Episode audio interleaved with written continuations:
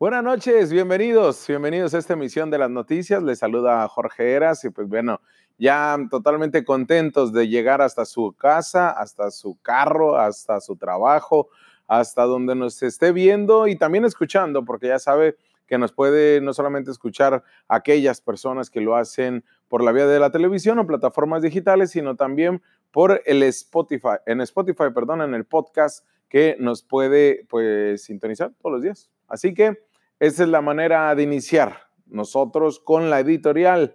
No podía ser de otra cosa. Dos años de la victoria de Andrés Manuel López Obrador. Mire, para el morenismo baja californiano, el morenismo mexicano, para esta 4T, ¿cuál era el punto de partida de hacer todo este escenario de festejos, informes, eh, y maneras de gobernar donde decían que ellos iban a ser diferentes. Me refiero a ellos como un sector político, ahora político público. Porque comentan, de acuerdo a este planteamiento, a esta doctrina suya, que vienen de varios momentos históricos, porque parten de la independencia de esa guerra civil para separarnos a México del poder económico y político de España, que, bueno, logró cristalizarse hasta 1821. La reforma, esto que representó la guerra entre liberales y conservadores de 1858, ya sabe, con la figura de Benito Juárez y quién mejor, pues ese presidente de la República que ha sido todo un estandarte ideológico y en cuestión de imagen para Andrés Manuel López Obrador. Y la revolución, ese movimiento armado contra el régimen de Porfirio Díaz entre 1910 hasta 1917. Bueno, y después, pero estos años cruciales porque dio paso a la constitución que tenemos actualmente. Esos tres levantamientos armados para el movimiento de López Obradorista le sigue la 4T, la cuarta transformación. No como conflicto armado, sino como un movimiento pacífico, ideológico, político, de planteamientos económicos y que esto nos ha llevado al día de hoy a analizar los dos años del triunfo avasallante de Andrés Manuel López Obrador, porque un día como hoy de hace dos años, pues estaba festejando el triunfo, la gente lloraba, la gente lloraba del gusto, la gente daba planteamientos de esperanzas, se le tenía confianza, pero sobre todo fe a un gobernante como no había sido hasta que, ¿qué le gusta? Vicente Fox quizá había tenido este arrojo con el público, pero esto pasó en el país. Un cambio que no solamente se prestaba político, sino ideológico, pero también estructural. Le pregunto a usted, ¿se han cubierto sus expectativas? Pero déjese de cosas, ¿eh? De que si son AMLovers o son anti-AMLOS, porque acá se debe evaluar un gobierno, no una persona que está al frente del Ejecutivo evaluemos el gobierno. A eso yo los invito. Como no nos van a alcanzar estos 13, 15 minutos de editorial para analizar todas las políticas públicas puestas en marcha, así como sus indicadores por este gobierno, mejor analicemos los hierros y los puntos positivos de eh, Andrés Manuel López Obrador al frente del el gobierno federal, del gobierno de México. Mire, vámonos por partes, porque una de las principales promesas de López Obrador fue deshacerse del avión José María Morelos y Pavón, que estuvo al servicio de Enrique Peña Nieto, aquel que se contrató con Calderón, pero que se hizo efectivo con Peña Nieto y que se decía que ese no lo tenía ni Barack Obama. Se fue y se mandó a California para que se vendiera, se regresó porque nadie lo quiso, al final se quiso rifar con 6 millones de cachitos de la Lotería Nacional y fue todo un fiasco. Esto también nos ha llevado a otros puntos negativos y los iremos evaluando. Un afán que del gobierno de México, que en aras de la transparencia, de realizar todos los días una conferencia mañanera, todos los días. Pero lo más controvertido acá fue sus informes de gobierno, que se aventó raramente tres informes en un año. El primero cuando se cumplieron sus 100 días de gobierno. El segundo, cuando fue el primero de julio de 2019 para celebrar su primer, su, primer año de victoria en las urnas. Y el tercero, el constitucional, que presentó el primero de septiembre. Es el obligatorio. Hoy se aventó su cuarto informe. aquella vez del primero de julio se justificó a diestra y siniestra de que se trataba de un tercer informe. Recordará usted que en las lonas se leía de esa manera. Ahora solamente se quedó como un el informe de gobierno, sin números. Pero en eso ha habido una constante desgaste de la imagen del presidente de salir todos los días en las mañaneras y también en estos informes que son pues lo mismo, ¿eh? lo mismo que vivíamos con López Portillo, lo mismo que vivíamos con Salinas, con Calderón, lo mismo. No más que ahorita en temas de pandemia él está solo. Pero si no, también tendría sus aplaudidores. Otro de los errores que notamos fue su ataque directo con sus datos y con seudónimos hacia la prensa, así como también a críticos de su gobierno. La crítica no es bien vista para el presidente Andrés Manuel López Obrador. Dice él que tiene que ser respaldado su gobierno porque hay buenos periodistas, dijo, que están comprometidos con sacar a México adelante bajo este modelo político económico, cuando la prensa no significa de darle espaldarazos a nadie, sino significa de ser un contrapeso del poder Ojo, contrapeso no es estar en contra del gobierno, como sí es notable que algunos medios de comunicación lo están, seducidos por estas fuerzas económicas. Sin embargo, acá hablamos de una prensa crítica responsable. Otra de las situaciones que se le han venido encima al presidente Andrés Manuel son las críticas en contra de los organismos autónomos. Se le fue con todo al INE, se le fue con toda la Comisión Reguladora de Energía, pero también al Instituto Nacional de Acceso a la Información incluso hasta la Comisión Nacional de Derechos Humanos, ¿eh? los ha señalado que han sido unos aparatos grandísimos, costosos, pero de simulación. Ojo. Otra situación también que le ha venido en contra al presidente la forma en que ha minimizado la violencia de género en nuestro país y cómo se ha dirigido a las protestas de mujeres desde marzo del 2019 a estas mujeres que exigen no ser violentadas, no ser asesinadas. Desde hace un año el mandatario federal ha desestimado las cifras de su propio gobierno que evidencian el incremento de la violencia de género, entre ellos el feminicidio. Ante esto, Andrés Manuel López Obrador se, ha limitado a decir que él no le apuesta al feminismo ni al machismo, sino al humanismo, por favor. El primer año de gobierno de López Obrador estuvo marcado por 13 ataques violentos, esto en materia de seguridad.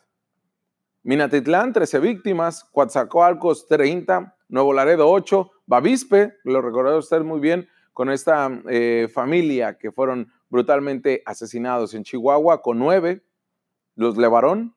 Y en lo que va de su segundo año, pues masacres importantes como la de Zacatecas con 15 muertos, San Mateo del Mar también con 15, Colima con 7, Huetamo con 12 y en el penal de Puente Grande con 7. La inseguridad también muestra un incremento en el número de muertos, que más que estadísticas son historias, son familias que han dejado a, eh, principalmente a sus padres y sus madres y han tenido un impacto negativo. Otro de los puntos a resaltar muy fuertes negativos, el 17 de octubre del 2019, las fuerzas federales desplegaron un operativo importantísimo en Culiacán, Sinaloa. Lograron detenerlo por unas horas. Ovidio Guzmán, quien es el hijo de este poderosísimo narcotraficante, quien ya fue sentenciado en Nueva York, el Chapo Guzmán. Lo que significó como un trato diferente a delincuentes de diferentes organizaciones criminales y se ha justificado como una situación para salvar vidas humanas. Mientras tanto, casi matan en una emboscada al secretario de Seguridad Pública de la Ciudad de México.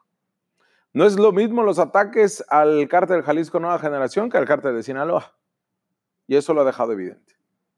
También eh, ha habido un punto negativo en la economía o en los tratos de la Secretaría de Economía con las suspensiones en la producción de energía para el sector privado, tanto por la Comisión Federal de Electricidad como Pemex, que contribuyen a aumentar la incertidumbre. Asimismo, ha eliminado el INADEM y ProMéxico, provocando una incertidumbre sobre la captación de inversión. Esto y ha, habido otros momentos, le digo, es difícil evaluar las políticas públicas, pero hay, hay momentos que nos dejan que no está del todo bien estos dos años de Andrés Manuel y la crítica tiene que ir por delante. Pero también hay momentos que le han ganado popularidad y han puesto cimientos fuertes en su gobierno.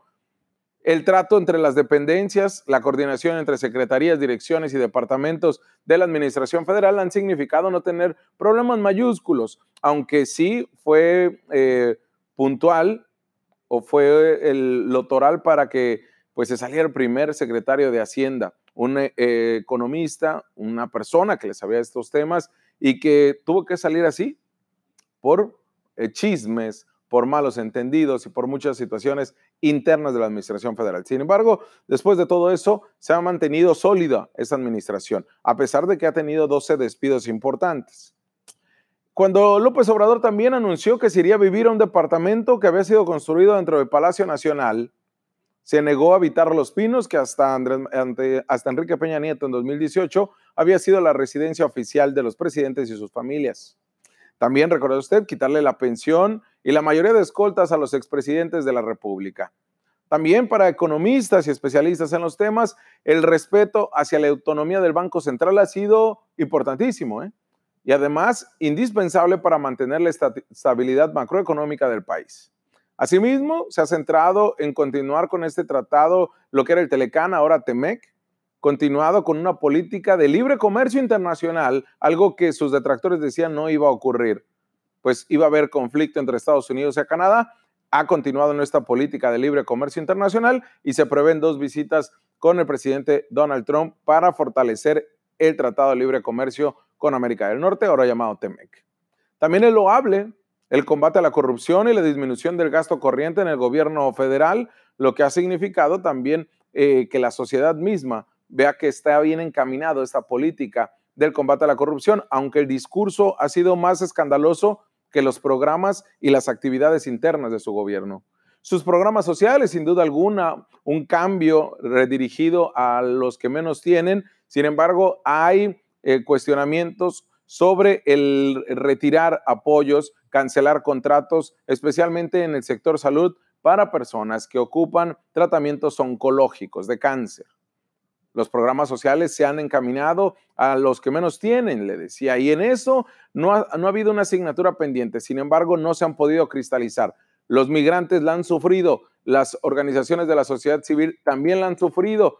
Entonces, ¿a dónde va a parar todo ese dinero? Esperando que en los próximos años no se vea que fue un acto meramente clientelar, clientelar, perdón, como lo hicieron sus antecesores del PRI y del PAN. El alza en los salarios mínimos fue algo positivo, sin duda alguna, con la masa salarial real que aumentó el ingreso disponible de las familias, especialmente en la frontera norte del país. También separar el poder económico del poder político y el del Estado, que ha significado este gobierno de tener mayor peso en sus decisiones. Y además le ha ganado todas a todas al, sector empresarial. ¿eh? Coparmex le ha perdido en todas. Andrés Manuel López Obrador en la cancha política y económica. Sobre la refinería en Dos Bocas y el aeropuerto en Santa Lucía, hay dos voces encontradas que han hecho polarizar al país, pero no se han socializado los detalles técnicos y económicos de los beneficios y los puntos negativos, no de ciertas clases, sino de México como país. Por lo tanto, se lo dejo a su consideración. Especialistas y académicos elaboraron un estudio en el que resaltan que el problema de raíz es que solamente el 43% de la población está en la formalidad el recorte al gasto público ya está generando problemas en instituciones importantísimas como el IMSS. Y si se materializan las reducciones en calificaciones crediticias de las calificadoras restantes, y además si la inversión no repunta, es probable que continuemos en un proceso de desaceleración económica todavía más profunda. Iríamos para abajo. Ojo, y con eso cierro. Cuando el presidente Andrés Manuel López Obrador rindió protesta como presidente electo, registró por encuestadoras una aprobación del 77% y una desaprobación de apenas del 19%. Hace un año, las mismas encuestadoras, en junio del 2019, manejaban una aprobación del 66% y la desaprobación del 32%. En este segundo año del gobierno es en el que se ha puesto en el ojo en el huracán.